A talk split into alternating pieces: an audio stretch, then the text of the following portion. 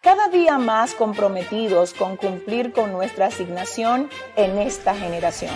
Cruzamos mares y atravesamos fronteras para llegar a islas, naciones y continentes.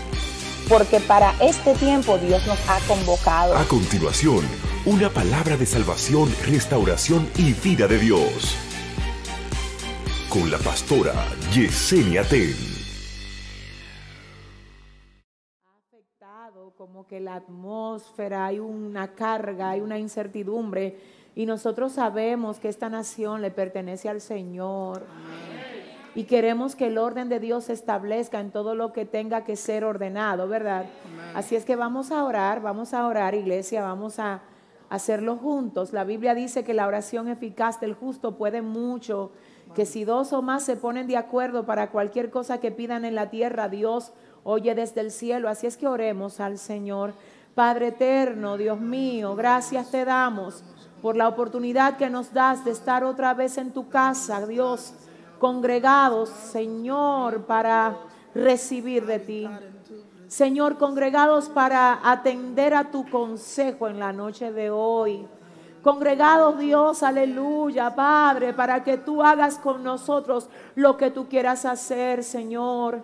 Pero asimismo en este momento Dios también abrimos nuestra boca, elevamos nuestra voz a ti.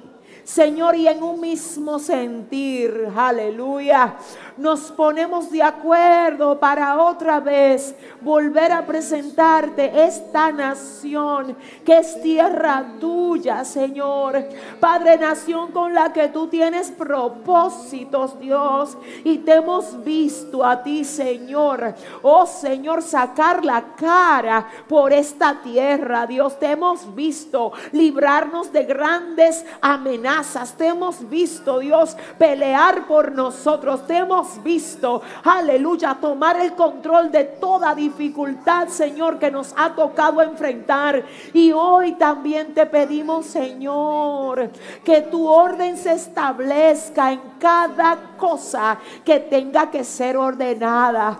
Padre, oramos por las autoridades de este país, pidiéndote, Señor, aleluya, que les dirijas, pidiéndote que les dé sabiduría Señor, pidiéndote que toda corrupción sea quebrantada desde el gobierno de esta nación y que las cosas marchen en el orden tuyo, según tu voluntad, Señor.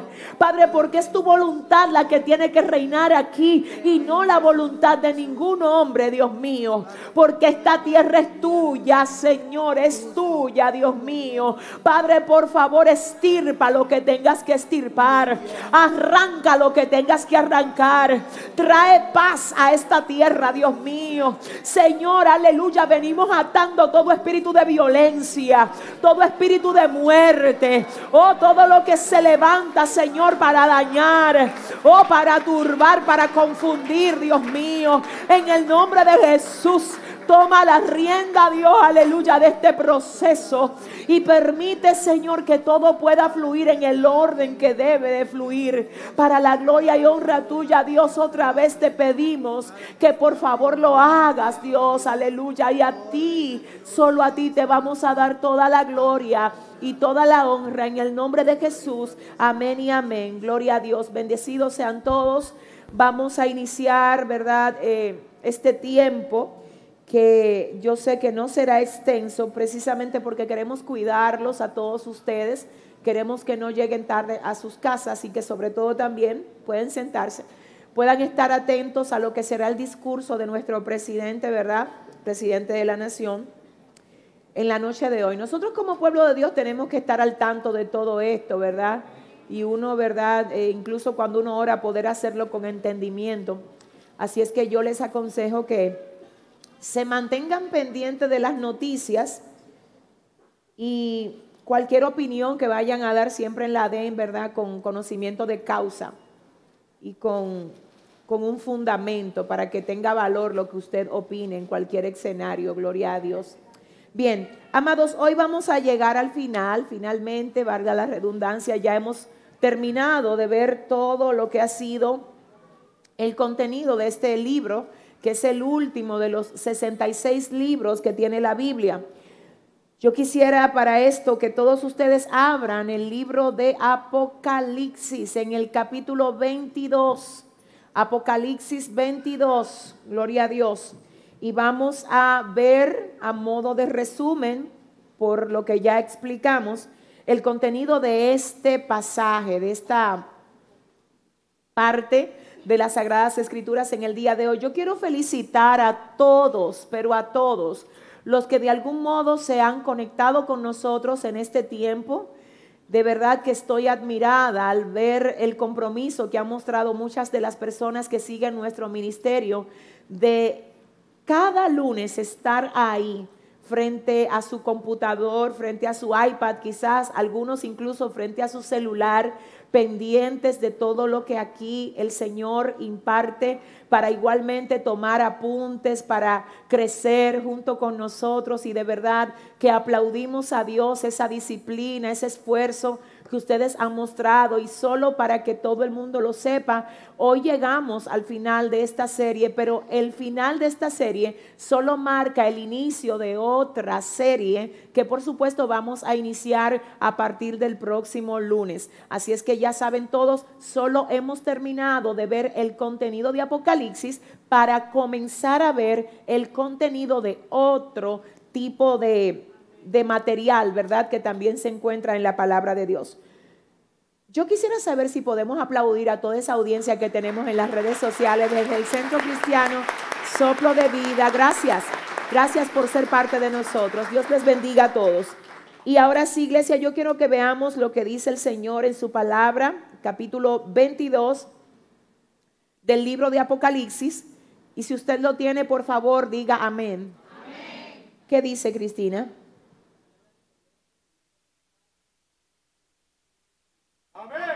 Vamos a esperar que tenga audio el micrófono de Cristina. Ahora sí, Cristina. La palabra se lee en el nombre del Padre, del Hijo y del Espíritu Santo.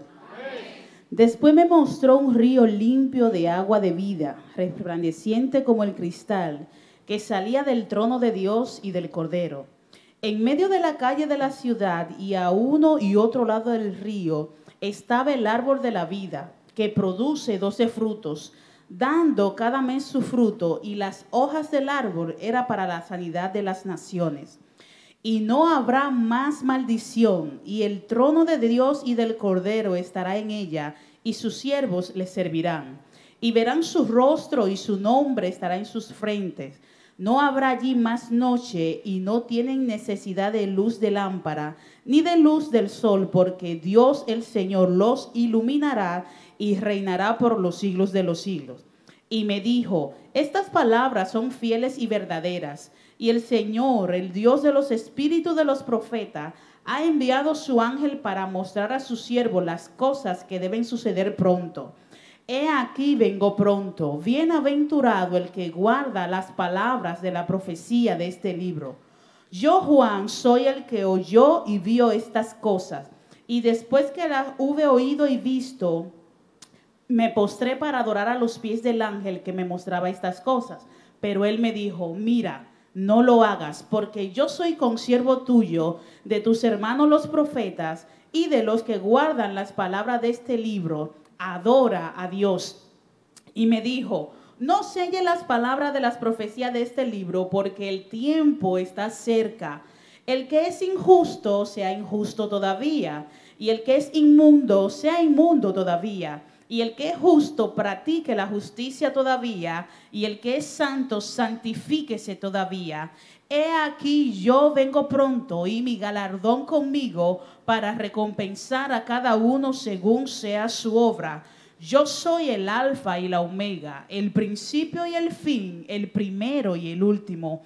Bienaventurados los que lavan sus ropas para tener derecho al árbol de la vida y para entrar por las puertas en la ciudad mas los perros estarán fuera, y los hechiceros, y los fornicarios, y los homicidas, los idólatras, y todo aquel que ama y hace mentira.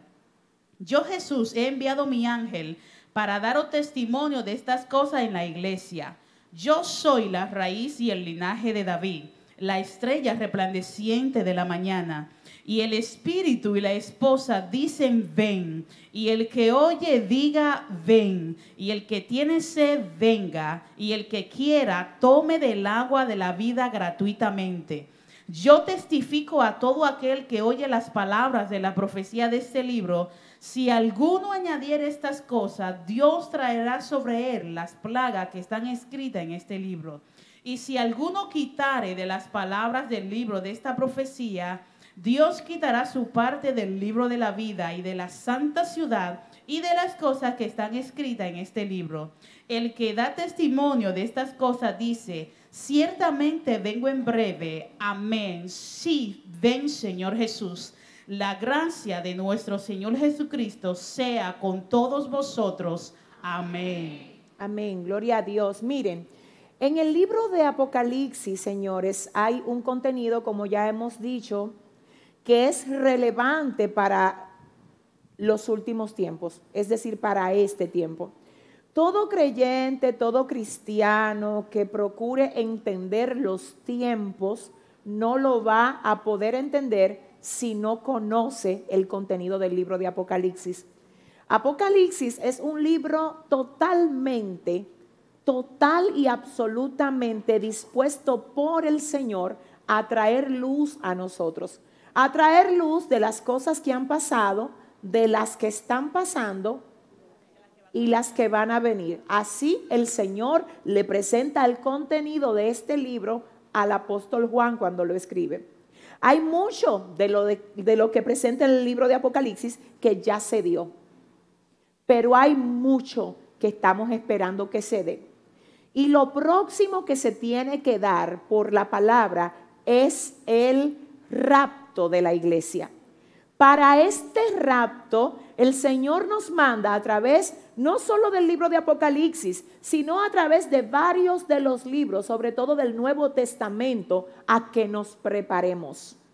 De algún modo, como el enemigo sabe que la venida de Cristo está cerca, trabaja para hacer que nosotros sintamos que no es necesario prepararse ahora, porque oiga cómo es.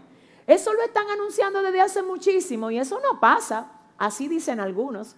Hay los evangélicos siempre dicen que, que Cristo viene y que Cristo viene y nunca viene. La Biblia dice que el Señor, oiga bien, el Señor por amor a los escogidos todavía no ha venido, dando tiempo a que entre la plenitud del número de los escogidos. ¿Qué significa esto? Que es la misma misericordia de Dios la que ha extendido el tiempo para que la gente que está siendo tocada por el Espíritu entre a la barca espiritual y no se quede fuera de lo que Dios va a hacer en los próximos tiempos. Señores, miren lo que le voy a decir a todos ustedes. El Apocalipsis no es un libro de miedo. Vuelvo a decir, el Apocalipsis no es un libro de miedo, es un libro de instrucción para nosotros estar preparados para lo que viene. ¿Qué nos dice el Señor a través de su palabra? Si tu mano derecha te es ocasión de caer, córtala, porque a ti te conviene más entrar en el reino de los cielos con una mano menos que irte con las dos manos al lago de fuego, ¿verdad? Donde dice la palabra que el fuego no deja de arder. ¿Qué representa esto? Y quiero solo que usted oiga. Si me habla de la mano derecha y además dice, si tu ojo derecho te es ocasión de caer, sácatelo. Porque es mejor que tú entres con un ojo menos en el reino de los cielos que teniendo los dos te pierdas. ¿Qué es lo que me dice? Señores, si me está hablando de ojo, si me está hablando de mano derecha, que precisamente la mano derecha es la más diestra en la mayoría de los casos, claro que hay gente que son zurda, pero en la mayoría de los casos la mano derecha es la más diestra para uno comer, para uno trabajar, para uno escribir, para uno. Y el Señor dice, si tú tienes que prescindir de eso, córtalo. Si tú tienes que prescindir de tu ojo derecho, sácatelo. Vamos a hacer una pausa. Si me está diciendo, córtate la mano derecha, sácate el ojo derecho, eso es simbólico, ¿verdad? Porque si esto te hace caer, es mejor que te lo saques antes de que te pierda. ¿Qué es lo que el Señor nos dice? Quizás tú dirás, no, yo estoy bien con el ojo, yo estoy bien con el brazo. Ahora la pregunta es, ¿qué puede estar representando para ti un tropiezo en tu vida espiritual? El Señor le llama ojo, pero en la realidad eso se traduce como hábito pecaminoso. El Señor le llama mano derecha, pero en la realidad eso se traduce como pecado oculto. El Señor le llama ojo derecho, pero en la actualidad eso puede incluso traducirse como amor al dinero. Y algo que a ti no te permite desprenderte de lo que es material para solo dedicar un poquito más de tiempo, no solo a lo que se pierde, no solo a lo que se queda, sino a invertir tiempo en ti, en tu salvación, en ponerte de acuerdo con tu creador, aleluya. Te digo algo, no importa cuántas buenas relaciones tú tengas, si tu relación con quien te creó, ay, no, no, no, no. Es que no importa cuántas personas importantes tú conozcas, te tengo que decir que la persona más importante que tú puedes conocer, Oh, mi alma adora a Dios. Es el rey creador de los cielos, de la tierra y de todo lo que en ellos hay. ¿De qué te vale tener buenas relaciones humanas cuando no tienes una buena relación con quien creó al humano? Yo vengo a hablar con alguien aquí hoy. Es bueno tener buenas conexiones. Que Dios me libre a mí de decirle a ustedes que no es bueno que usted conozca personas claves. Sí, amén. Sobre todo cuando podemos utilizar esas conexiones para bendecir a otros. Qué bueno. Ahora, el problema es que hay personas que creen, oiga bien, que porque pueden tener ciertas facilidades aquí ahora, ellos están bien y están salvos y no necesitan nada. Ayer predicábamos acerca de esto y decíamos, ¿verdad? con referencia al terreno que se deja ahogar por espinos, que ese es el tipo de terreno que los afanes de este siglo lo ahogan. Iglesia, mira, y que Dios me ayude porque reconozco mi compromiso en este altar. Y mi compromiso es, de algún modo, que el Señor me permita hacerte entender por su palabra que de qué le vale al hombre si ganar el mundo y perdiere su alma. Oye, dice Pablo a Timoteo, amado, yo deseo que tú seas prosperado en todo, que tú prosperes en todo, así como prospera tu alma. Ay, en otras palabras, no es que quiero que te atrase, no Timoteo, crece. Pero Timoteo, mientras tú creces en lo secular, aleluya, asegúrate que también tu crecimiento espiritual vaya en ascenso. Aleluya. Tú quieres saber si tú vas bien, si realmente tu crecimiento es un crecimiento sano y un crecimiento integral. Verifica eh, con relación a lo que tú estás alcanzando en lo secular, cómo está tu vida espiritual. Debe de haber un balance. Es que mientras tú avanzas en una cosa, tienes que avanzar en la otra. Y si estás avanzando en los dos extremos, yo te digo, hey, Felicidades, lo estás haciendo bien. Pero si el costo de tu crecer en términos seculares, que todo se desarrolla en esta tierra y todo tiene que ser desde el marco de tu existencia, es decir, que solo dura hasta que tú vives. Y si tú me preguntas cuánto es eso, yo ni siquiera te sé decir. Porque con dolor de mi alma tengo que decir, aunque nadie quiere oír esto, que es posible que para el año que viene algunos de nosotros no estemos aquí. Ay, pastora, no me diga eso. Lo siento. La realidad es que uno sale por la mañana y uno no sabe si uno va a volver a la casa en la tarde.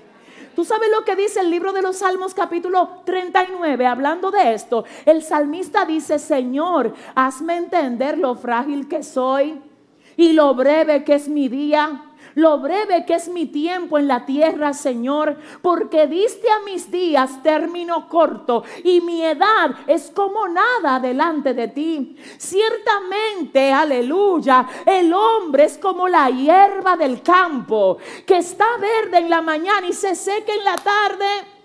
Y uno creyéndose que es el dueño del mundo, de que, que esto, que el otro. Yo te tengo que decir que antes de tú preocuparte por lo que pasa, garantiza lo eterno. Déjame ver si me entendieron. Si le va a dar un aplauso, Aleluya. Aleluya. Oiga, óigame bien, miren. Déjeme ver, Dios mío, ayúdame. No es malo tener una casa bonita. Yo, yo también quisiera tener una. Dios me la va a dar en su momento. Si usted la tiene, gloria a Dios por la suya. ¿Verdad que sí? No es malo. Qué bueno. El problema es que antes de usted matarse por tener una casa aquí, trabaje, compre su casa. Si Dios le da la oportunidad de tenerla bonita, téngala lo más linda que pueda. Pero que eso nunca represente una amenaza para tu morada eterna. Yo no sé si me doy a entender. Tenga relaciones aquí con personas, llévese bien con todo el mundo, conéctese con todo el que Dios le permita, pero que eso no represente una amenaza a la relación que tú tienes que tener con el Señor. Mi alma adora a Dios. Yo no sé quién me está entendiendo aquí. Es que mientras tú avanzas en una cosa, tienes que avanzar en la otra. Y perdóname, ahora quizá tú, yo no te voy a caer bien con lo que te voy a decir, pero si yo tengo que pagar este precio para yo ayudarte a ti a entender lo que Dios quiere que tú entiendas, prefiero no caerte bien. ¿Tú sabes lo que yo le pido a Dios desde este altar hoy? Que cualquier cosa que a ti te esté siendo de tropiezo para tú entrar en lo que Dios quiere que tú entres, que por más que tú la ames, y por más apegado que tú estés a eso, yo le oro a Dios para que a partir de hoy eso se rompa en tu vida. Que esa puerta se cierre que eso no te siga siendo de tropiezo. Mi alma adora a Dios. ¿Sabes por qué? Aleluya. Porque la venida de Cristo está cerca. Y yo quiero decirte algo. La cosa con esto es que no, no se nos avisa. Ni se nos dice cuándo es, ni en qué momento tampoco se nos avisa de la muerte. De la muerte, perdón. Una de dos cosas va a pasar seguro contigo. Una de dos cosas. Una es o que nos vamos a morir o que Cristo viene a buscarnos. Si usted no se va con Cristo, si yo no me voy con Cristo, lo otro es que vamos a tener que pasar por un tiempo de... ¿Alguien me ayuda? Lo vimos, ¿verdad? En todo el desarrollo. Aquí hoy vamos a ver, a modo resumido, como ya dijimos, cuál es la recompensa que viene para los que venzan. Y suena tan lindo todo esto. Y el Señor de algún modo hoy nos está diciendo, mira, mira qué es lo que viene para ustedes. Miren la recompensa que les tengo. En otras palabras, le está diciendo, ¿cómo ustedes se van a dejar engañar del enemigo?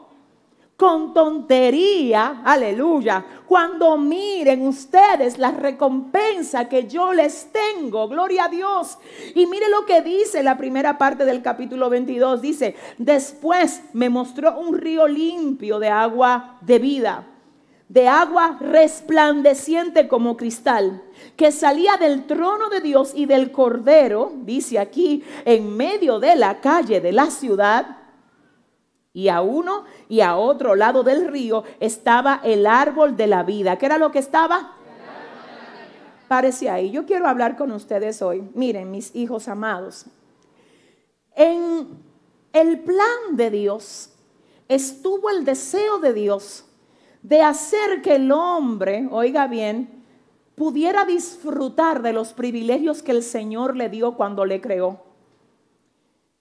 En Génesis la Biblia dice que Dios creó al hombre y en ninguna parte de la palabra dice que lo creó por necesidad, porque el Señor no necesitaba crearnos. Él nos creó por amor. Por eso ya hemos dicho y volvemos a repetir que Usted y yo, oiga bien, necesitamos a Dios, pero Dios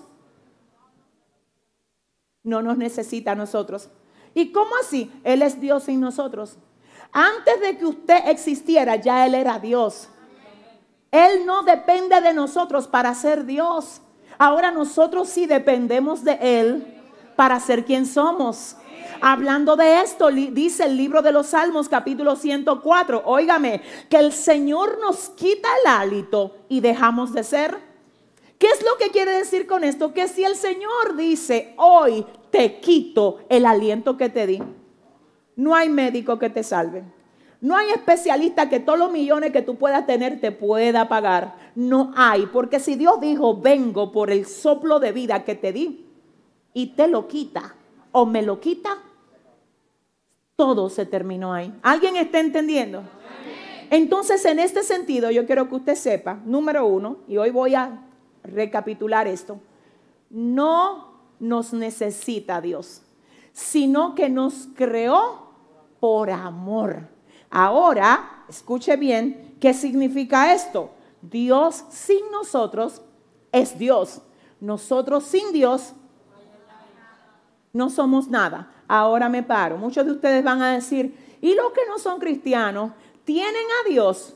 No tienen una relación con Dios, pero viven por la misericordia de Dios. Porque la Biblia dice que la misericordia de Dios hace que el sol salga sobre buenos y malos. Es decir, que los que aún hacen maldad allá afuera y aún los ateos, aún los que blasfeman contra Dios, están vivos porque el Señor los tiene vivos. Porque si el Señor lo quiere matar, lo mata con el hálito de su boca. Yo no sé con quién estoy hablando aquí. Ahora, ¿qué pasa? Dios no es vengativo. Usted sabe la gente que está aún burlándose de la persona de Jesucristo. Señores, una burla abierta, señores, haciendo incluso películas como ustedes ya saben y como ya también mencionamos aquí. ¿Y usted cree que Dios no puede matarlos a todos? Sí, pero Él no lo hace así, porque Él mira en el hombre una víctima del pecado. Y Él ama, dice la palabra, ama al pecador, pero aborrece el pecado. ¿Estamos entendiendo? Entonces, en ese sentido, yo quiero decirles a ustedes algo. Cuando el Señor, cuando Dios crea al hombre en el huerto del Edén, la idea de Dios para con el hombre era que el hombre se mantuviera sin pecado. Y yo necesito que ustedes siempre dominen esto, porque si me dominan esto, ustedes van a poder entender siempre hacia dónde es que nos movemos. Cuando el Señor crea al hombre en el huerto del Edén, lo primero es que con amor lo mira y dice, wow, no es bueno que el hombre esté solo. Así es que para que no esté solo, le voy a hacer una ayuda idónea. A Eva, el Señor no la hizo igual como hizo Adán. ¿Cómo así? A Adán lo formó del polvo de la tierra.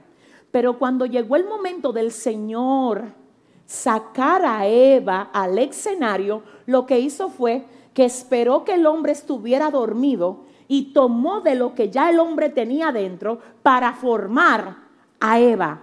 De ellos dos, de esta pareja primera, sale toda la humanidad. Sale la humanidad que ya murió, sale la humanidad que está viva ahora y sale la humanidad que va a venir más adelante. Porque después de Adán, el Señor no creó a ningún otro hombre igual, sino que en Adán y en Eva se multiplicó el género humano. Cuando Adán y Eva, oiga bien, estaban sin pecado, dice la palabra, que Adán se podía comunicar continuamente con el Señor. Señores, oigan eso. El Señor visitaba a Adán y hablaba con Adán. Dicen algunos comentaristas que la razón por la que el enemigo se entró en el cuerpo de la serpiente para engañar a Eva es porque él no podía llegar a Adán. Porque como Adán estaba todo el tiempo conectado con el Señor, oh my God, él dijo, no tengo cómo llegarle, gloria a Dios. ¿Y qué fue entonces lo que usó? Lo que Adán tenía más cerca. Mm. Cuando tú tienes un nivel de conexión con Dios que hace que el enemigo no pueda accesar a ti, Él va a querer accesar a ti a través de lo que tú tienes más cerca. No hiriéndote a ti, quiero que oigas esto, escúchame, no necesariamente hiriéndote a ti, porque es que a ti no te alcanza, porque tú estás metido en un nivel que ya Él sabe que tú no estás en la orilla, tú no estás jugando, tú estás metido de verdad con Dios. Y él dice, déjame ver qué es lo que tiene más cerca. Ahí es que vienen los ataques a través de tus hijos. Ahí es que vienen a través de tu pareja. Ahí vienen si tú no tienes pareja ni hijo a través de tu jefe. ¿Alguien, alguien? No sé si me entienden. Entonces, ¿qué es lo que pasa aquí? ¿Qué es lo que pasa? Mire, déjame ver. Satanás no tiene nada nuevo. Mire, hermano, mire, no tiene nada nuevo. Él siempre hace la misma cosa, solo que lo hace con un traje distinto. Y usted cree que qué cosa nueva. Si usted fuera un poquito, como yo sé que es, inteligente, usted no se asombrara de los ataques y la prueba que ustedes están llegando. Usted se riera y dijera, ay, míralo ahí, ya yo lo conozco. Ya yo sé cómo es que viene. Ya yo sé lo que se inventa. Ya yo sé cómo es que hiere. Oh, gloria a Dios. Mi alma adora al Señor. ¿Alguien está entendiendo? ¿Y qué dice la palabra del Señor acerca de esto? Que a Eva Satanás le engaña primero. Y que luego de Eva haber sido engañada, compartió del fruto con Adán. Pero hay una palabra, y yo voy a llegar aquí, y yo dije también que era una clase corta, pero necesito recoger todo en la noche de hoy. Miren, amados, dice la palabra que cuando el Señor le habla a Adán, luego de haber comido del árbol, del fruto, ¿verdad? Del fruto del árbol, dice la palabra que la palabra, valga la redundancia, que el Señor le dice a Adán es, ¿dónde tú estás? Y según el original hebreo, señores, esa palabra es, Adán, ¿por qué te moviste de la posición donde yo te puse? Wow. Eso es Adán, ¿por qué dejaste que esa tentación tan insignificante te quitara tu posición espiritual? Oh my God. Perdónenme, perdónenme, pero cuando el enemigo te desenfoca, se le hace fácil, oye bien, quitarte a ti lo que tú tienes que es de valía por algo que no vale la pena. Iglesia, iglesia, si tú estás siendo tentada, escucha lo que te dice el Señor. El enemigo cada vez que te lanza una tentación, te está tratando de robar algo mayor. Una tentación es, una, es un intento de robo. Es que yo no sé con quién estoy hablando aquí. Toda tentación es un intento de robo. Pero ¿cómo así? Es que tú no vas a ensuciarte con la oferta del enemigo sin que Satanás te robe algo. Yo no sé con quién estoy hablando aquí. Dile al que te queda al lado, no acepte sus ofertas. Díselo. Oh, mi alma adora a Dios. Oh, mi alma adora a Dios. Y perdóname si te ofendo, pero tengo que decirte que a veces las tentaciones no vienen de afuera nada más.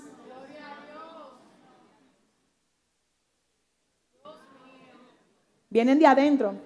Y hablando de la tentación, la Biblia dice que cuando alguno es tentado, no piense, no diga que es tentado de parte de Dios, porque Dios no puede ser tentado por el mal, ni Él tienta a nadie, sino que cada uno es tentado cuando de su propia concupiscencia es atraído, my God, my God, my God. Y la propia concupiscencia, oiga bien, oh Dios del cielo, luego de que se moruja con el pecado, da luz la muerte. Déjame ver, déjame ver, porque yo tengo que llegar aquí de alguna manera, pero espérese. Cada uno es tentado cuando de su propia concupiscencia es atraído. ¿Tú quieres saber cuál es la debilidad tuya? Mira con lo que el enemigo te está tentando. ¿Tú quieres saber el área enferma de tu vida? Mira la tentación que te están poniendo de frente. Perdóname, pero una tentación que te haga temblar a ti identifica tu enfermedad. Identifica el área que tú le tienes que llevar al Padre. Tú no puedes seguir enfermo. Yo vengo a profetizar aquí que todo lo que esté enfermo en tu vida en este año, oh my God, oh my God, oh gloria a Dios. Ya no estamos, es que ya no hay tiempo de estar jugando a que yo juego con el pecado, lo suelto y después lo vuelvo a recoger. Dile al que te queda al lado, se rompe eso. Dígaselo con autoridad ahora mismo a dos personas, dígale, se rompe eso. Oh, oh. Gente que sueltan el pecado, después lo agarran, después lo... ¿Y qué? ¿Y cómo así? No puede ser. Déjeme decirle algo. Mi alma adora a Dios. Cuando usted ve que ya usted no es tentado con lo mismo, usted sabe, aprenda a descodificar esto. Que a usted lo tienten con algo diferente, quiero decir que quiere decir que ya el enemigo entiende que usted superó algo. Antes me tentaban por aquí, ahora me tientan por allá. Ya superaste. Ahora, mientras tú veas que tu tentación sigue siendo lo mismo, te tengo que decir que tú eres un enfermo reincidente. sorry. Y si tú estás enfermo no es porque aquí no hay medicina, porque aquí hay medicina. La Biblia dice que al que el Hijo del Hombre libertare, el llamado es para alguien ¿no? que identifique algo que el enemigo quiera usar para impedirte, para impedirte, aleluya, ver lo que viene para el pueblo de Dios. Pero hay gente que yo sé que lo ve muy lejos y quizás yo tenga que aterrizar el asunto un poquito más. La cosa no solo es que tú no te vas a ir con el Señor si estás practicando una doble vida, también es que tú no estás dando la esencia de lo que tú eres porque el pecado enferma. El pecado enferma tu esencia. Y una cosa es un teatro y otra cosa es la realidad. No me quiera montar teatro. A mí, yo no sé si tú sabes, hay gente que pueden engañar al humano, pero el cielo no se engaña. Y hoy el Señor dice, no me montes un teatro, yo vengo por gente santa, por gente limpia, sin mancha, sin arruga, que quieran serme fiel y obedecerme por encima de lo que sea. Si le va a dar el aplauso al Señor, déselo bien, déselo bien. Dice la Biblia, gloria a Dios, que el Señor le dice a Adán, ¿por qué te moviste? Dime, ¿qué fue lo que pasó? ¿Cómo tú no, cómo tú no te diste cuenta del engaño? Señores, escuchen esto, escuchen esto. No se dejen, de, no se dejen entretener con lo que el enemigo te ofrece. ¿Sabe lo que acongoja al espíritu? Oye, ¿qué es lo que acongoja al espíritu? Dice la palabra que el espíritu se contricta por causa del pecado. ¿Qué es lo que acongoja al espíritu? Que cuando tú recibes las ofertas que te da el adversario, lo que disfruta es tu carne, esta carne que es corruptible, esta carne que como dicen por ahí, la van a comer los gusanos. Eso es lo que disfruta, tu espíritu se muere. Por cada alimento a la carne, tu espíritu se debilita, se enferma. Y el Espíritu Santo que se mudó dentro de ti, que te dio valor cuando nadie te daba valor, que te levantó cuando a ti te tiraron al piso, que te libró, aleluya, de los planes que el diablo tenía contigo. Perdóname, pero yo creo que si alguien merece honra y honor, es la persona del Espíritu Santo de Dios que mora dentro de ti. Y por amor a Él, aleluya, por amor a Él. No podemos estar haciendo cosas que lo contricten. Dígale al que le queda al lado, tienes que estar preparado para su venida. ¿Qué pasó entonces cuando el hombre falla? Porque ciertamente el hombre falló, pecó, deshonró al Señor por la práctica del pecado. Pero ¿qué pasó? Hay algo aquí que yo quiero resaltar como punto número dos. El Señor pudo haber en ese mismo momento exterminado todo y decir, yo no voy a seguir adelante con el proyecto que tengo con la humanidad. Pero dice la palabra, y esto me toca el corazón, y me acuerda también lo que dice Jeremías 18, cuando dice que el alfarero trabajaba sobre la rueda con la vasija de barro, y la vasija de barro se echó a perder en su mano y él recogió del piso el barro que se le cayó para hacer de ese barro una vasija nueva. ¿Sabe que de algún modo ese barro tipifica al hombre en el huerto? Porque se le cayó al Señor lo que él había querido establecer en el humano. De algún modo, ciertamente, Satanás lo afectó. Ahora, ¿qué es lo que yo amo de Dios? Entre todo lo que amo, señores, que cuando algo se le quiebra, Él no lo deja caído. Mira, te voy a decir lo que hace la gente. Cuando tú le fallas, la gente se llena de odio. La gente se llena de rincor y de amargura. Pero cuando tú le fallas a Dios, Él desde el piso te mira y dice, wow, fallaste. Pero tú sabes qué? Mi amor por ti es tan grande. Mi amor por ti es tan grande. Ay, con alguien Dios está hablando aquí.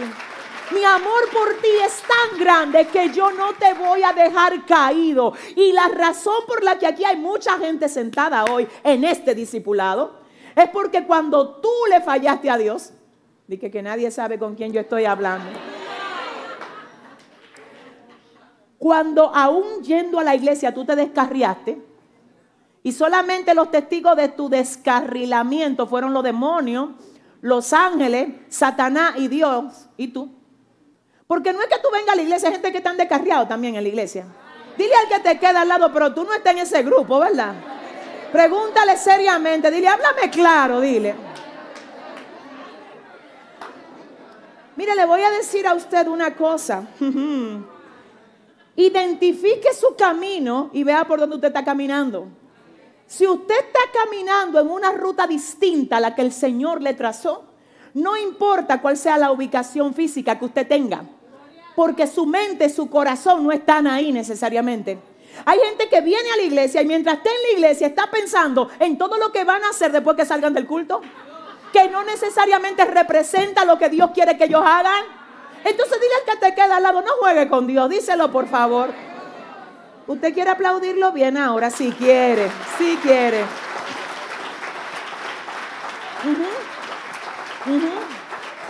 Quiero que usted oiga esto. El Señor mira y dice, yo no te voy a dejar caído. En Jeremías 18, la vasija de barro se le echa a perder y él vuelve a coger el mismo barro que se le echó a perder porque a alguien hoy Dios le está hablando y le está diciendo, el enemigo hizo que tú pecaras contra mí y ahora te le está poniendo difícil para que tú vuelvas a reposicionarte. Porque una de las cosas que pasa luego de que el enemigo te engañe es que te dice, ya tú no vas a poder. Ya tú no vas a poder volver a ser el mismo. Ya Dios no te va a usar igual. Mira, yo cancelo todo mensaje satánico en tu mente. Y yo vengo a decirte, oh mi alma adora, ay, ay, ay que si tú te humillas delante de Dios, si tú reconoces tu falta, la Biblia dice que el que confiesa su pecado y se aparta, alcanza misericordia. Y yo vengo a decirte que con alguien que sabe reconocer su falta, que se humilla y se aparta, el Señor no solo vuelve a usarlo como lo usaba antes, sino que va a levantarte con una unción mucho mayor. Si alguien lo cree aquí, que le dé un aplauso fuerte al Señor. Ay, ay, ay, ay, ay. ¿Y cómo así, pastora? ¿Y dónde dice eso la palabra? Bueno, pues dígale a su vecino, agárrate que Dios te va a hablar hoy. Tenemos, tenemos al primer Adán, ¿verdad? En el huerto del Edén, que le falla a Dios, que había recibido instrucciones específicas sobre cómo debía de manejarse, pero le falla a Dios. El Señor no lo deja ahí, sino que Dios dice, tú vas a tener que enfrentar la consecuencia de tu falta, pero yo no te desecho, Adán. Déjeme pararme ahí. Una cosa es el perdón de Dios y otra cosa es la consecuencia. Aquí quiero, ¿verdad? Una cosa es el perdón y otra cosa es la consecuencia. Perdón, oiga bien, es que Dios borra y dice, vamos a hacer una cuenta nueva. A veces, dependiendo de cuál haya sido el pecado, no hay consecuencias. Tengo que decirlo. No hay porque no del todo te ató a algo que puedas estar arrastrando al día de hoy.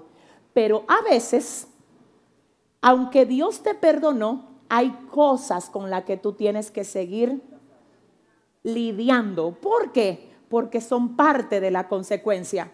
Le voy a decir también lo que pasa en esos términos cuando se viene a las relaciones. Yo no sé si fue aquí que en una ocasión yo decía que tú no puedes confundir lo que es perdonar a alguien o recibir perdón de alguien que a ti te ofendió con lo que es el tema de la confianza. Fue aquí. ¿Quiénes no estuvieron cuando yo dije eso aquí? Levánteme la mano todo el que ese día no vino. Yo decía que el perdón debe de ser inmediato. La confianza se tiene que volver a recuperar. Porque ¿qué es lo que pasa con el tema de la confianza? Cuando tú la quiebras, para volver a restaurarla, va a necesitar tiempo. ¿Alguien está aquí? Y la persona que falló no se puede sentir mal cuando tú estés en el proceso de reconstruir confianza. En ese sentido, parte de la consecuencia de tu falta es que de vez en cuando, dependiendo de la madurez que tenga la persona que tú afectaste, te van a recordar lo que tú hiciste. Entonces tú le tienes que pedir al Señor y decirle, Dios, dame la sabiduría de Salomón para yo lidiar con esta situación, porque hay gente que no le gusta, es que no quieren, ellos cometieron su falta, pero hay de aquel que le... Yo no sé si estoy hablando con alguien. Tú me vas a decir, ¿y cómo yo, cómo yo puedo manejar eso? Aprende a sanar al que tú dañaste. Pídele a Dios que te dé sabiduría, por favor, entiende que es un proceso. Y si tú quieres como de algún modo tener luz, acerca de cómo hacerlo, ponte tú en el lugar de quien tú fallaste. Ponte tú en el, en el lugar, en el zapato de la persona a quien tú heriste y trabájalo como a ti te gustaría que te trabajen si fueras tú el que en ese determinado cuadro hubiese sido afectado. ¿Alguien está entendiendo? Vuelvo aquí. El Señor no deja al hombre fuera del plan, pero dice, tengo un plan tengo una estrategia para restaurar el daño.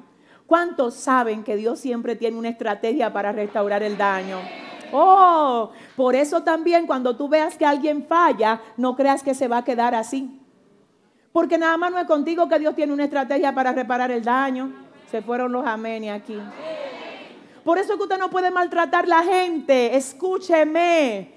Cuando alguien se equivoca, se descarría, usted ve que le salieron dos cachos en la iglesia trabájelo con misericordia. Porque es que mire lo que pasa. Dice la palabra que el hombre le pertenece a Dios. Dice la Biblia, ¿y quién eres tú que juzgas al criado ajeno? Para su propio Señor está de pie. Tú me lo dejas ahí, ¿no? Que se convirtió en el diablo y en Lucifer. Déjalo quieto, porque mientras lo tengamos aquí, algo Dios va a hacer con él. Si tú lo crees, dale un aplauso. My God, my God, my God. Dile al que te queda al lado, Dios no ha terminado de trabajar conmigo todavía. Anúnciaselo. Oh, bendito Dios. Mire, hay un tema aquí. Yo ya casi, Dios me ayude, pero espérese. Mire, eh, tengo que hacerles entender algo, si así el Señor me permite, ¿verdad? Con mucha humildad le digo, Dios que me ayude hoy, porque es un punto nada más el que yo necesito establecer aquí. ¿Qué pasa? El primer Adán falla, ¿verdad que sí? ¿Y qué hace Dios? ¿Para qué tú fallaste? No vete de aquí. No, nada de eso, no, ¿verdad? No. Le dice, ven acá, mi hijo, déjame decirte lo que te va a pasar a ti ahora. De ahora en adelante, con el sudor de la tierra, tú te vas a mantener y va a mantener tu familia. Y a la mujer que se prepare, que ella para dar a luz los hijos va a tener que pasar por dolores. Oiga, tremendo. Consecuencia de haber fallado. Pero eso no implicaba que la estrategia de Dios no estuviera en pie para restaurar el daño. El primer Adán es el hombre que el Señor creó en el huerto, pero a Jesús se le llama el postrer Adán. Mi pregunta es, wow, ¿qué nombre? Obviamente hay otros nombres más que le corresponden a la segunda persona de la Trinidad. Muchísimos. Por ejemplo, el verbo, el unigénito de Dios, aquel que es a la imagen de Dios. Él es el pan, Él es el agua, Él es el camino, Él es la puerta. Pero en estos términos, al Señor se le llama el Adán. ¿Cómo es que se le llama? Si hay un postrero es porque hubo un primero. ¿Qué es lo que el cielo está diciendo en la persona de Jesucristo? Jesucristo viene investido de la esencia del primer Adán. ¿Y cómo así? En la misma línea de hombre. Por eso Jesús vino como 100% hombre y 100% Dios. En su humanidad, Él vino como el postrer Adán. Y él vino a ser tentado en todo lo que el primer Adán fue tentado. Y la versión del cielo en Jesucristo dijo, mira, tengo una versión mejorada de Adán. Y vamos a ver cómo a ti te va con esa versión mejorada. Tú sabes algo, yo quiero, yo quiero reírme un poco, ustedes me permiten. yo me río, sí, yo me río. Oiga, ¿por qué que yo me río? Porque es que a veces el enemigo cree que ganó. Entonces mire lo que hace el cielo. Él dice, ok, con el primer Adán tú pensaste que tú ganaste. Pero vamos a ver ahora cómo te va a ti con el postrer Adán. ¿Y qué es entonces lo que el Señor está diciéndonos hoy a nosotros? Que de tu caída el Señor te levanta, te restaura y saca una versión de ti que luego la lanza y le dice a lo mismo que en otro tiempo te atacó. Vamos a ver ahora cómo te va a ti, Shamalagua Soa, con esta nueva versión. Espérese, espérese. Ya yo he hablado de eso aquí en los discipulados y solo hice una parada rápida por aquí para caer en lo que quiero caer.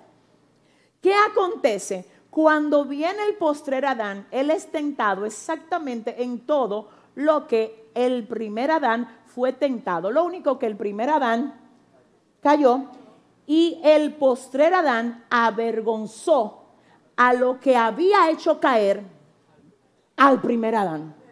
My God. Porque hay una cosa aquí, déjame decirte lo que va a pasar. Frente a cada tentación, alguien va a salir avergonzado. No me entendieron, ¿verdad? Frente a toda tentación, una de, una de dos partes va a salir avergonzado. Cada vez que tú te emborujas con la oferta del diablo, excúsame, pero tú sales avergonzado. ¿Sabes lo que hace Satanás cada vez que tú caes en el hoyo donde él te quiere?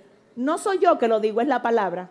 Que dice que el acusador sube todos los días y a cada rato a la presencia de Dios a hablarle de nosotros y decir, y con ese que tú vas a tratar, y a ese que tú vas a usar, pero mira dónde estaba haciendo este negocio. Mira cómo estaba mirando el marido de fulana allí. Ay, dile al que te queda al lado, ay. mira cómo estaba mirando falda ajena. Todo eso, mire, si usted no lo sabe, encima de usted hay una lupa espiritual. Donde quiero que usted se mueva, andan los demonios. Míralo ahí, míralo ahí. Entonces dile al que te queda al lado que tú no salgas avergonzado. Ay, Dios mío. Yo tengo problemas hoy porque yo tengo que terminar esto y ya dije que son casi las nueve, pero que Dios me ayude. Mire, ¿qué pasa aquí? Pasa lo siguiente. El acusador que acusaba, dice Juan, a nuestros hermanos de día y de noche, fue atado. Eso lo dice Apocalipsis, en algún momento lo vimos. Sin embargo, yo quiero hablar contigo, mi amor. Escúchame, te tengo que decir, mi vida, que si tú estás siendo tentado, ay, tú tienes un tremendo escenario frente a ti para tú revelar cuánto tú has crecido. Tú ves ese grupo de cristianos de que ya yo crecí, ya yo no soy el mismo de ayer. Unas canciones que cantan aquí, no soy el mismo de ayer. Dice el diablo, vamos a ver qué tan cierto es eso. Porque el que tú eras ayer se ponía, el que tú eras ayer se ponía a ver pornografía. El que tú eras ayer se sabía todas las canciones de J Barbie, de Daddy Yankee, de toda esa gente. Eso era el que tú eras ayer, ¿verdad? Entonces tú estás en una tienda comprando la compra de tu casa y te ponen la canción. Yo no sé con quién estoy hablando aquí. Dije que no hay nadie que sepa que con ellos. Dile al que te queda al lado, ay. Dale un aplauso fuerte al Señor.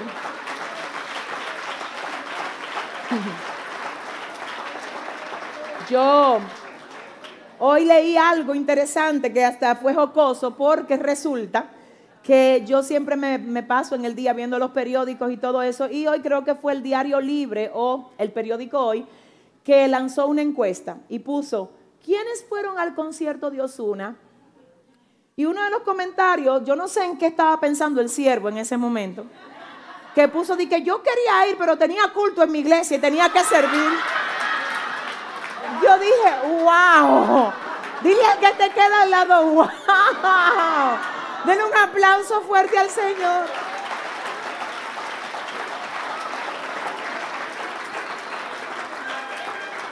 Ay, Dios mío. Parece que aquí, yo espero que de aquí no haya ido nadie a ese concierto. Ah, bueno, pues gloria, diga conmigo, gloria a Dios. Hermano, no se trata de lo que decimos. Óigame bien, se trata de lo que revelamos. ¿Qué es lo que representa el libro de Apocalipsis? Que Satanás, oiga bien, aunque atacó, no ganó. Es más, déjame ver. en estos breves minutos, porque eso está ahí. Mire lo que acontece. Jesucristo conquistó una victoria sobre la muerte, sobre Satanás, sobre los demonios, sobre los infiernos. Esa victoria ya está consumada, está pagada, está saldada y nos pertenece a nosotros. Ahora bien, ¿qué pasa? Todavía no le ha llegado el tiempo de la manifestación completa. Parcialmente estamos dentro del plan, ¿verdad? Porque ya por fe somos salvos. Pero hasta que no venzamos acá, ¿verdad? Hasta que no hayamos partido con el Señor o Él nos haya venido a buscar, tenemos que pelear continuamente por nuestra salvación, que fue lo que Jesucristo, ayúdeme, conquistó a través de su vida, su muerte y su resurrección. Muy bien. Una vida, oiga bien la vida de Jesucristo, una vida que solo buscaba hacer la voluntad de quien lo envió. Y yo aquí, yo sé que quizá me voy a meter en rojo, pero yo estoy preparada.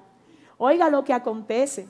Tenemos muchísimos hoy mensajeros del Señor diciendo que ya no hay que pagar nada porque Jesucristo pagó todo en la cruz. Eso hay que saberlo explicar. Mire, escúcheme usted, ¿eh? Pero eso hay que saberlo explicar. ¿Sabe por qué? Escuche por qué. Porque por lo que yo no tengo que pagar hoy es por la salvación. La salvación es por gracia y, eso no se paga. Ahora, ¿qué pasa? Hay un precio. Hay un precio que tenemos que pagar. ¿Y cuál es el precio? El precio de la obediencia. El precio de negarnos a nosotros mismos.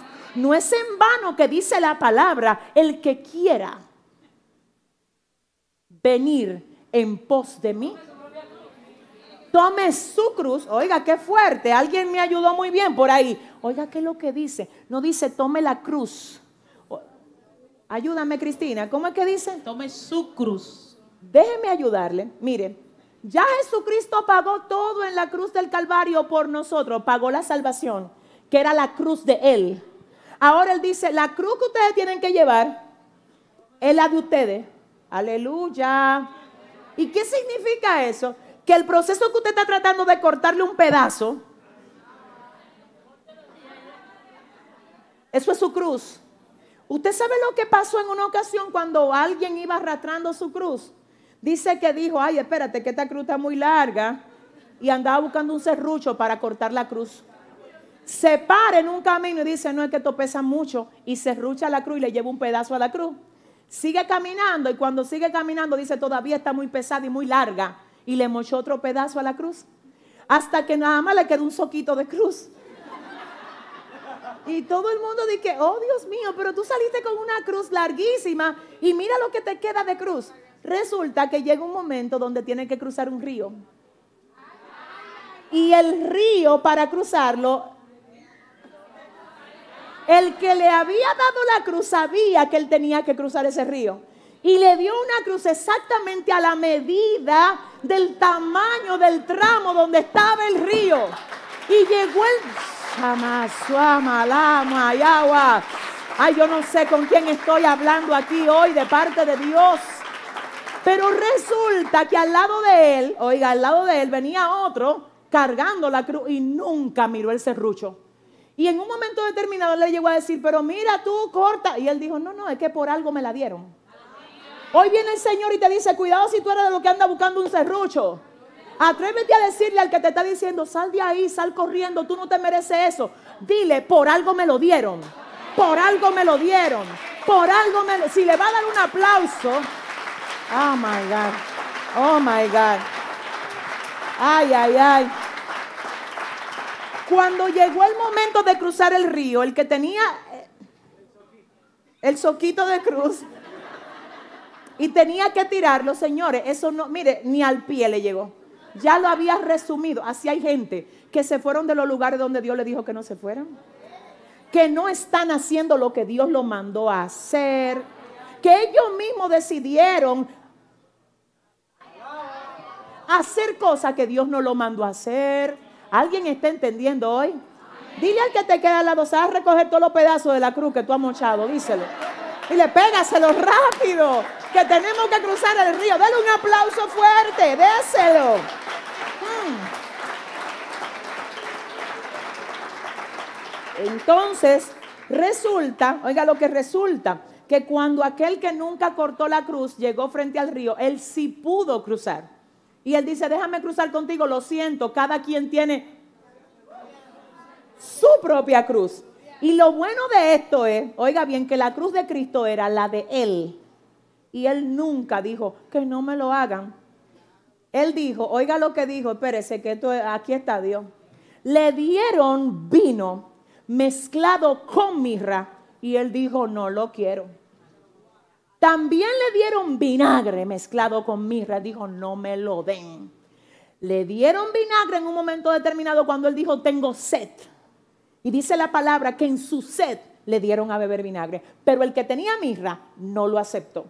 ¿Y por qué nunca Jesús quiso nada que contuviera mirra? Porque la mirra era un anestésico.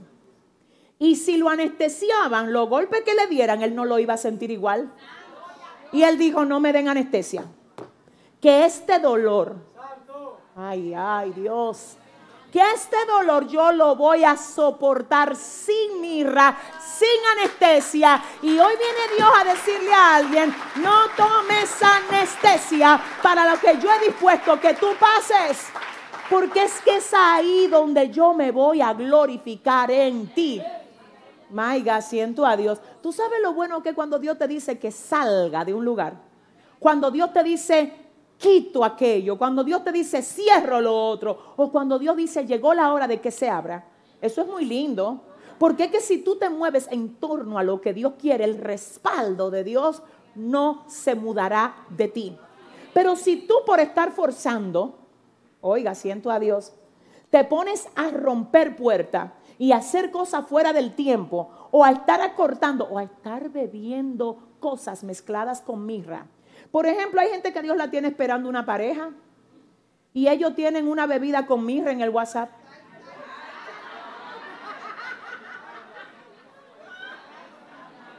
¿Y cómo así? No, usted sabe muy bien que ese no es el novio que Dios le tiene a usted.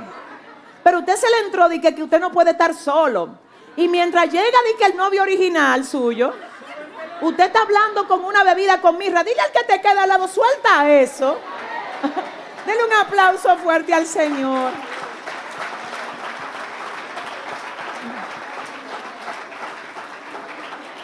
Entonces, yo sé que a usted le encanta que le hablen de eso, de, de los WhatsApp y la cosa. Ese no es el tema hoy, pero escucha lo que le voy a decir. ¿Qué es lo que en conclusión nos muestra este capítulo? Quizás usted dirá, pero no hemos visto prácticamente nada del contenido de aquí. Y oiga, ¿por qué? Es que no puedo hablar del contenido de aquí sin hablar de esto. ¿Qué fue lo que Jesús pagó en la cruz del Calvario? Él pagó esta recompensa. Esto está pago. Mire, esta victoria, esto está pago, Cristina. Esto tuvo un precio. ¿Quién lo pagó?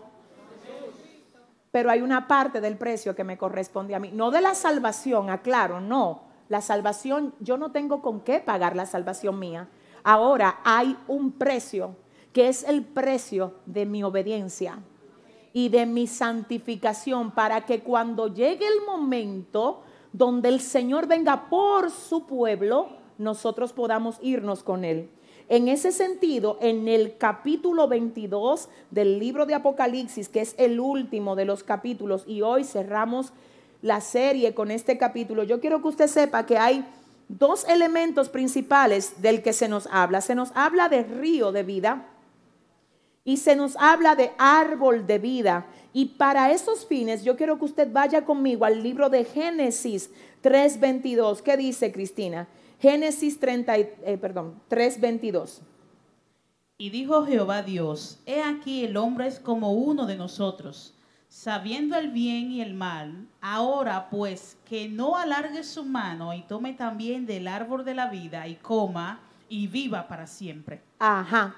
¿Alguien me ayuda? ¿Alguien vio esto? Esto fue en Génesis 3:22, ¿verdad que sí? Cuando el Señor, luego de que el hombre pecara, habla diciendo, y dijo Jehová Dios, he aquí el hombre es como uno de nosotros, sabiendo el bien y el mal. Ahora pues que no alargue su mano y tome también del árbol de la vida y coma, ¿y qué más? ¿Qué representa entonces el árbol de la vida? Representa vida eterna. ¿Qué pasa aquí? Solo quiero que usted oiga, aquí en el Génesis, en la primera idea de Dios con la humanidad, esa idea que fue afectada por el pecado, el Señor dice, y dijo Jehová Dios, he aquí el hombre es como uno de nosotros, sabiendo el bien y el mal, ahora pues que no alargue su mano y tome también del árbol de la vida y coma y viva para siempre. ¿Y qué pasó? Léeme el otro versículo que está ahí mismo, Cristina. Y lo sacó Jehová del huerto del Edén para que labrase la tierra de que fue tomado. continúa. Echó pues fuera al hombre y puso al oriente del huerto de Edén querubines y una espada encendida que se revolvía por todos lados para guardar el camino del árbol de la vida. Se cree que misteriosamente eso está guardado por querubines en la tierra. Se cree que hay un lugar en la tierra que efectivamente está oculto a la vista del hombre que Dios lo tiene escondido y guardado por querubines. Porque ahí en ese mismo lugar, en ese, existió este escenario que nosotros estamos viendo ahora. Señores, la Biblia es real. Señores, ustedes no ven cómo hay una nación que se llama Israel. Señores, ¿de dónde salió ese nombre? Del pleito que tuvieron Jacob con el ángel. Fue de ahí que salió ese nombre. Porque Jacob se llamaba Jacob hasta que tuvo un pleito con un ángel, hasta que rayó el alba. Y dice la palabra, oh mi alma adora a Dios, que por causa de eso a Jacob le fue cambiado el nombre y salió de ahí Israel, ¿verdad? Y a la nación de Israel se le pone por nombre Israel por causa de este acontecimiento. Entonces, solo quise mencionar esto para que usted sepa que así como nosotros vemos palpablemente esta realidad frente a nuestros ojos, igualmente tenemos que creer, porque la Biblia no es verdad en modo parcial. Si la Biblia es verdad en un punto, es verdad en todos los puntos. Si hay una profecía bíblica que se cumple, como nosotros tenemos más de una, más de, más de mil, ¿verdad que sí? Así se cumplirán todas las profecías bíblicas. Entonces, ¿qué es esta próxima profecía bíblica que el Señor nos asegura que tendrá lugar? Ciertamente vengo, vengo pronto, ¿verdad que sí? Ahora, ¿qué pasa? En el libro de Hebreos 12, 14 hay una palabra que yo quisiera que ustedes lean conmigo y vean cómo esta palabra representa también un mandato para nosotros alistarnos, para estar totalmente dispuestos para el próximo acontecimiento que tendrá lugar. ¿Qué dice Cristina? Hebreos 12, 14. Seguí la paz con todos y la santidad sin la cual nadie verá al Señor. En ese sentido, Cristina, ¿qué tú entiendes? Seguir la paz con todos y la santidad sin la cual nadie verá al Señor. ¿Me ayudas? ¿Qué ves?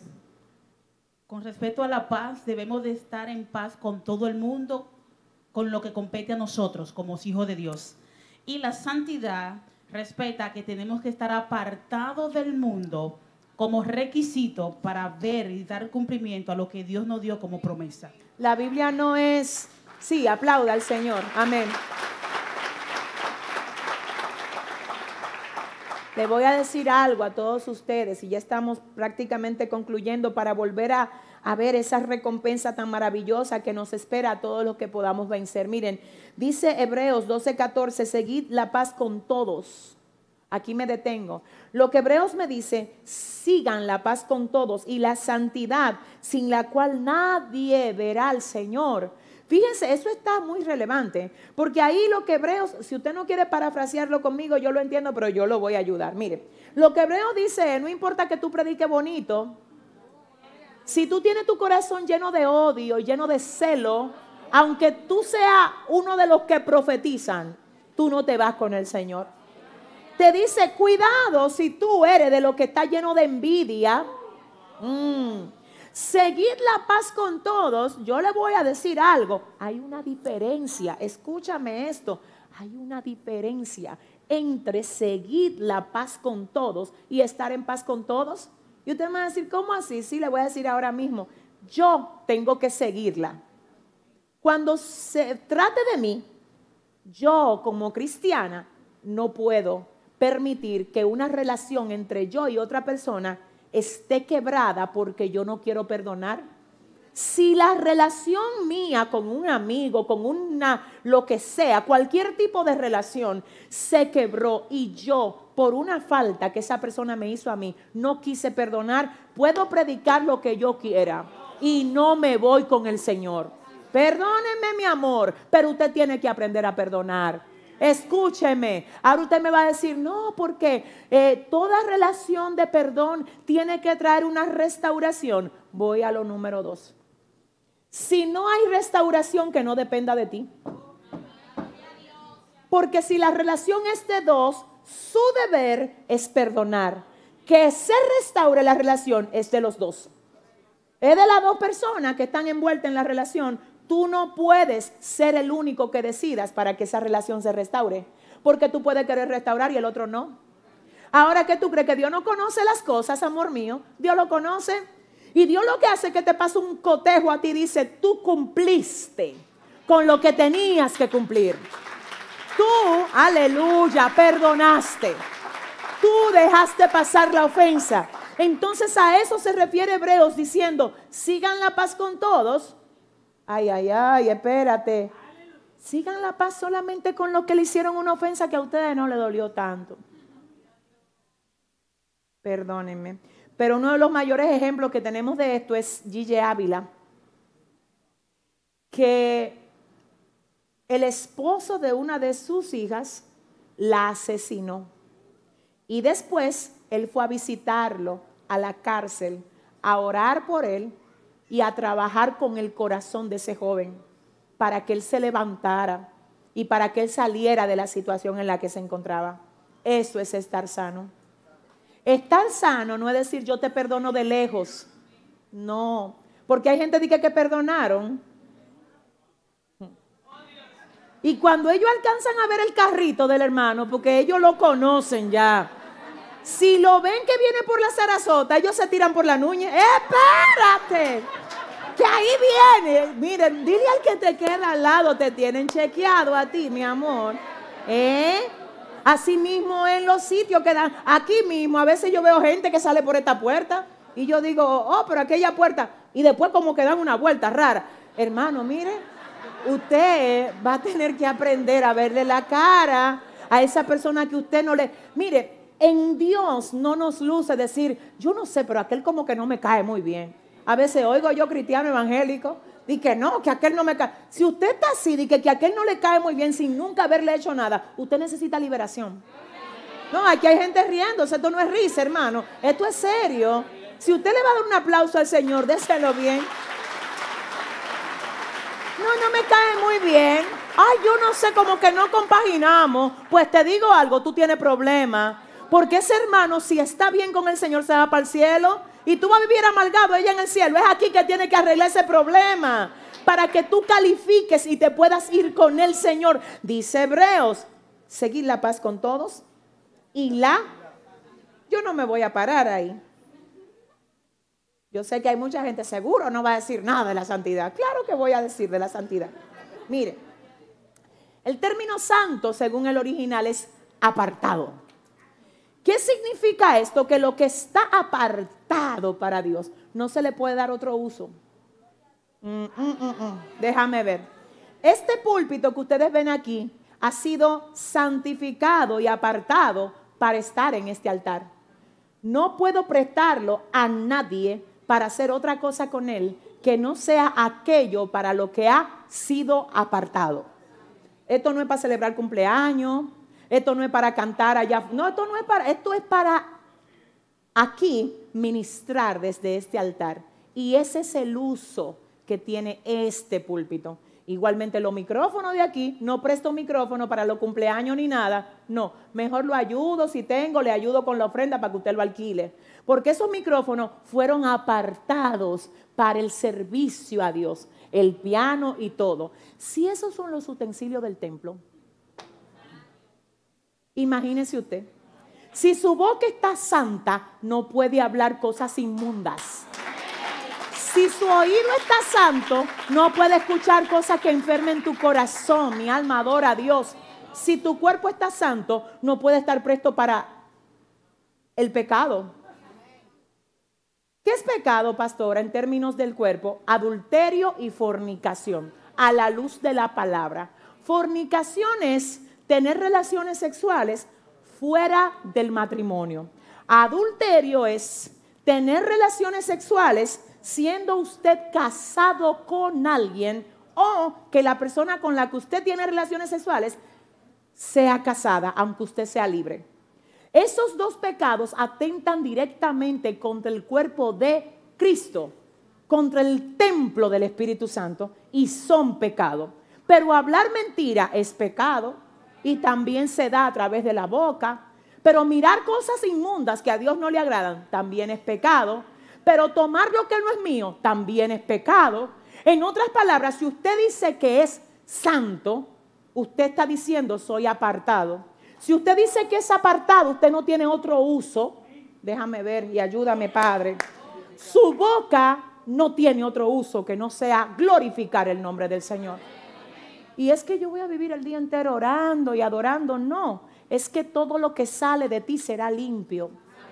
No tengo necesariamente que vivir el día entero orando. Obviamente, tú vas a tener que participar de muchas cosas en tu familia, en tu escuela, pero que de ti todo lo que salga, que salga limpio. Porque la Biblia dice que de una misma fuente, ayúdenme señores, no puede salir dos tipos de agua, ¿verdad que no? Una dulce y una amarga. ¿Qué es lo que usted es, amado? Mire, le voy a decir una cosa y ya tengo que terminar. Dice Hebreos 12, 14, seguir la paz con todos y la santidad sin la cual nadie verá al Señor. Y terminamos. Ay Dios, espérate. ¿Qué puede estar contaminándote a ti? Tú sabes que hay gente, y yo no hablo, señores, no es invento, yo hablo porque así Dios me dirige a hacerlo en este momento. Hay cosas que tú tienes en tu casa que vas a tener que sacar porque están contaminando. Cuidado con cosas que representen a tu vieja vida, que todavía estén guardadas en una gaveta y que tú crees que nadie sabe que eso está ahí. Yo puedo ver por el Espíritu de Dios que hay gente que Dios le está reclamando hoy, saca lo que tú tienes oculto en la casa de lo que no te has querido desprender, porque Dios te dice hoy, te quiero santo, te quiero limpio, te quiero sin tropiezo, sin mancha, sin arruga, porque tú has sido apartado para mí, dice el Señor.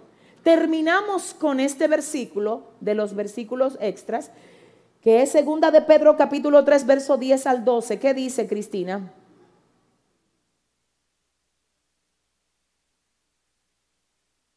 ¿Te ayudo? Segunda de Pedro 3, 10 al 12. Dice, pero el día del Señor vendrá como ladrón en la noche, en la cual los cielos pasarán con gran estruendo, y los elementos ardiendo serán deshechos, y la tierra y las obras que en ellas hay serán quemadas puesto que todas estas cosas han de ser desechas, ¿cómo no debéis vosotros andar en santa y piadosa manera de vivir, esperando y apresurándoos para la venida de Dios, del día de Dios, en lo cual los cielos encendiéndose serán deshechos y los elementos siendo quemados se fundirán? Muy fuerte. Entonces finalmente dice, pero el día del Señor vendrá, ¿cómo es que va a venir? Como ladrón en la noche. Dígalo más fuerte, ¿cómo es que viene? Como ladrón en la noche. ¿Cómo vienen los ladrones? Cuando uno menos se lo espera. Entonces dice, en el cual los cielos pasarán con gran estruendo y los elementos ardiendo, ardiendo serán deshechos y la tierra y las obras que en ella hay serán quemadas. Yo lo dejo hasta ahí porque mire qué es lo que Dios nos dice. Él dice, en conclusión, cinco puntos. ¿Cuántos puntos? Él dice, cuando el enemigo afectó la creación en el Génesis, él creyó que ganó. Pero lo que el primer Adán no venció, lo destruyó el postrer Adán. Número dos, a través de la vida, la muerte, y la resurrección de Cristo quedó saldada la deuda que el hombre contrajo en el principio. Por eso cuando Cristo dice, consumado es, lo que dice es, saldada ha quedado la deuda del pecado. Número tres, Cristo llevó su cruz, que era la de pagar por el precio del pecado a nuestro favor. Eso es número tres. Pero a nosotros nos ha encomendado llevar que nuestra propia cruz, que de algún modo nos preparan para ese encuentro con Él. Número cuatro. Yo no puedo comprar la salvación porque la salvación ya fue saldada. Pero hay un precio que usted y yo tenemos que pagar para poder ser partícipes de esta recompensa que menciona Apocalipsis 21. ¿Cuál es el precio? ¿Y qué más? Santificación. ¿Y qué más? Estar en paz con todos, ¿verdad que sí? Bien, número 5, número 5. La venida de Cristo es el próximo acontecimiento profético que tendrá lugar. Y acerca de esto, la Biblia dice que vendrá como ladrón en la noche. Puede que venga hoy después de este servicio. Hermano, mire, puede que venga hoy y puede que venga dentro de dos años, tres años, cuatro años. En ese sentido, mi recomendación es que trabajemos como si viniera en 100 años, pero que vivamos como si viniera esta noche.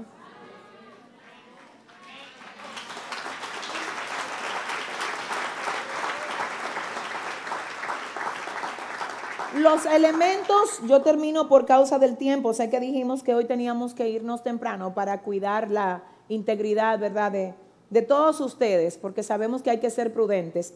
Pero sí, básicamente, preferí dejar esto plasmado, porque si ustedes se fijan, y de hecho yo les pido que lo hagan, si ustedes van al contenido del capítulo 22, ahí lo que se establece es dejando claro que la victoria que el enemigo creyó que le había quitado al hombre en Génesis, el Señor la establece a través del sello de la victoria que vamos a tener si nos mantenemos fieles a Él en su venida y en la eternidad que nos espera con el Señor.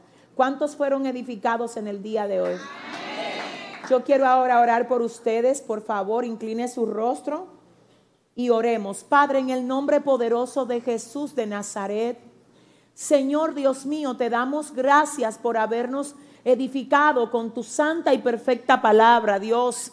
Gracias Señor, aleluya, por tratar con nuestro corazón, por hacernos entender, Dios, la necesidad que tenemos, alabanza, de ponernos a cuenta contigo, Dios mío. Padre, y hoy yo sé que hay muchas personas que quizás, Señor, están atadas con algo, Padre, que han escuchado esta palabra y necesita que tú, Dios mío, les trabajes ese corazón. Yo vengo a pedirte que toda ligadura, Dios, que tenga que ser quebrantada, tú la quebrantes hoy. Yo vengo a pedirte, Dios, que tú sanes todo lo que tenga que ser sanado yo hoy. Vengo a pedirte, Señor, aleluya, Padre, que tú nos ayudes a estar preparados para tu venida, mi Señor, aleluya. Y que podamos, Dios, aleluya, poder tener ese encuentro contigo, Señor, vestidos, aleluya, de lino fino, oh Señor, sin manchas y sin arrugas, Dios mío. En el nombre poderoso de Jesús, ayúdanos, Señor, a celebrar la eternidad para siempre contigo. Y que nada de lo temporal de este mundo, Señor, sirva de tropiezo. Y si lo está sirviendo, Padre destruyelo hoy. Padre, mira, mira, lo que sea, destruyelo hoy. Señor, las relaciones que tú tengas que romper, rómpela hoy. Señor Dios mío, los malos hábitos, aleluya, que tengamos que dejar, ayúdanos a dejarlos a partir de hoy, Señor. Estamos en tus manos, mi Dios, y en tus manos, Señor, aleluya, queremos permanecer para siempre. En el nombre de tu Hijo amado Dios, amén y amén. Dios les bendiga muchísimo y gracias a todos por ser parte de nosotros. Será hasta la próxima. Bye, Soy la pastora Yesenia Ten. Te invito a que te suscribas para que así te llegue nuestro contenido cada vez que subamos algo nuevo. Bendiciones. Eres bienvenido a nuestro canal de YouTube Yesenia Ten TV.